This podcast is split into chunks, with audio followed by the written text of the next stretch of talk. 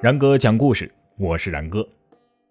当他还是一名嗷嗷待哺的婴儿时，便和母亲一起被罚为弓奴。十三岁的时候，他成为了唐高宗的才人。十四岁时，他以诗文之才受到武则天的赏识，从此步入宫廷，掌管宫中诏命。此后。他因违武武则天的旨意而被请灭，在额头上留下了梅花状的刺青。四十二岁时，他被唐中宗册封为昭容，后又自请贬为婕妤。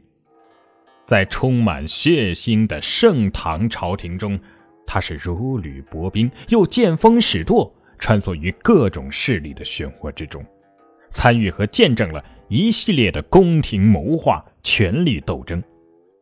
然而，这个曾经才冠朝堂、名倾天下的女子，却在人生当中最后的一场政治博弈当中死于非命。她就是上官婉儿。公元六六四年，上官婉儿咕咕坠地。可是，命运竟是如此的无情，还没有感受到家庭的温馨与温暖，尚在襁褓之中的上官婉儿，就遭遇到了一场灭顶之灾。因时任宰相的祖父上官仪替唐高宗起草将废武则天的诏书，被武则天以离间二圣、无人臣礼的罪名给处死。父亲上官庭之同时被杀，所以出生不久的上官婉儿与母亲郑氏同被罚入掖庭为奴。而掖庭，我们知道就是宫女居住和犯罪家属妇女宫中劳动之处。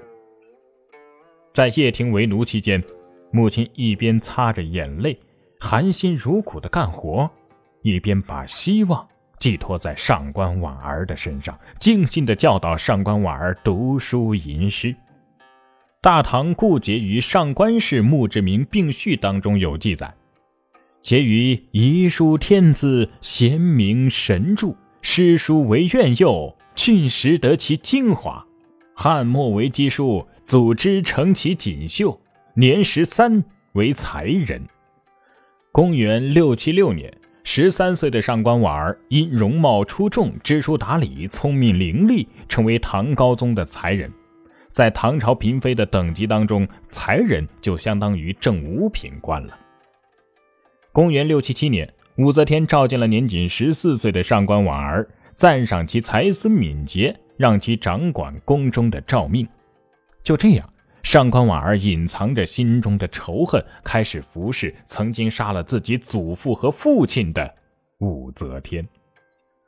后来，武则天称帝，朝廷诏敕多出自上官婉儿之手，又让其处理百司奏表、参决政务。但武则天对上官婉儿并不是完全的信任，她只是爱惜上官婉儿的才能，不忍加害罢了。《旧唐书后妃传》记载。有一次，婉儿无旨当诛，则天惜其才而不杀，但情其面而已。对上官婉儿情面一事，段公度在《北户录》里叙述的比较详细。一日，宰相对视，昭容窃窥，上绝，退朝怒甚，取假刀扎于面上，不许拔。昭容据为起拔刀子师，后为花子，以掩痕也。从此啊，一朵梅花般的伤痕就刻在了上官婉儿的额头之上。那朵梅花既是对上官婉儿的警告，同时也是她的耻辱。但是，据野史记载，额头上的这朵红色的梅花印记却让上官婉儿显得更加的娇媚。宫女们皆以为美，以胭脂在前额点红效仿，此之谓红梅妆。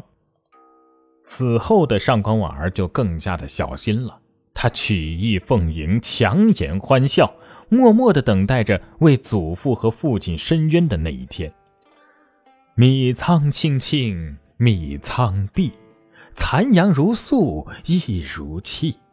瓜藤绵叠，瓜潮落，不似从前在方时。据说呀。这就是公元六八四年，二十一岁的上官婉儿怀念张怀太子李贤而写的诗句。这其中何尝不是哀怨自己的身世呢？公元七零五年，大臣张柬之等人发动了政变，武则天被迫退位。大臣们拥立武则天的第三子唐中宗李显复辟继位。因为上官婉儿在拥立的过程当中有功，李显册封四十二岁的上官婉儿为昭容，并且让其专门起草诏令。昭容在唐朝的嫔妃等级当中，相当于是正二品了。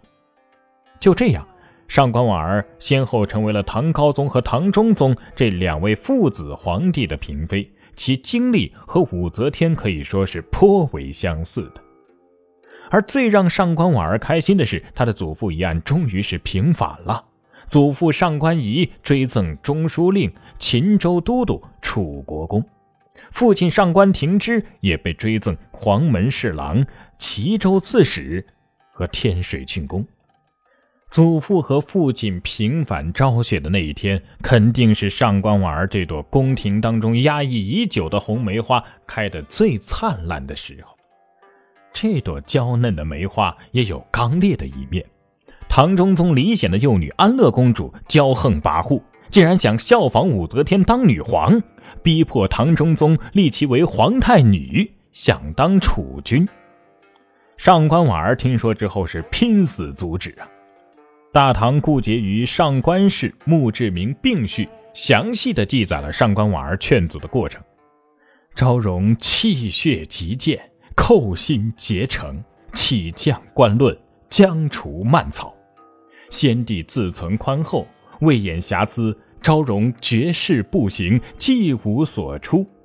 上之，请替服而礼，言且莫从；中之，请辞位而退，治位之事；次之，请落发而出，足刀错信；下之，请饮鸩而死，机智颠坠。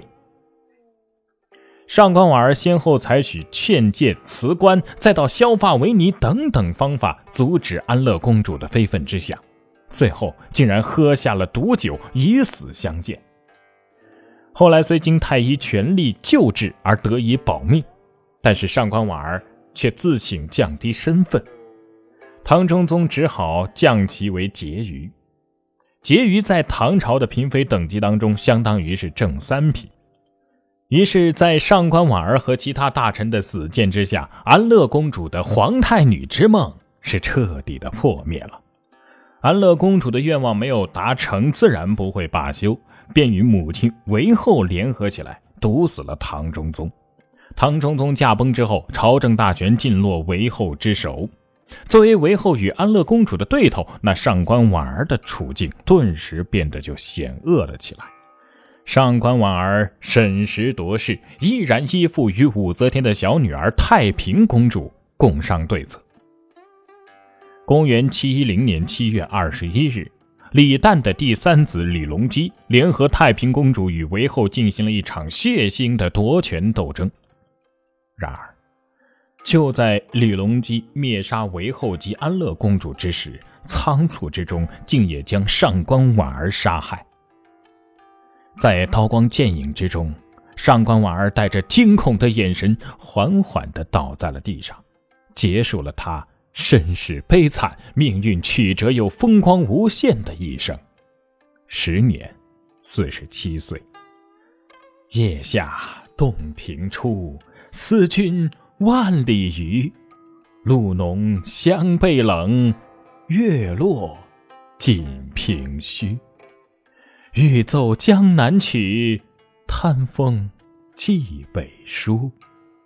书中无别意，唯唱久离居。光前绝后，千载其一，梅花叠血，万古悲叹。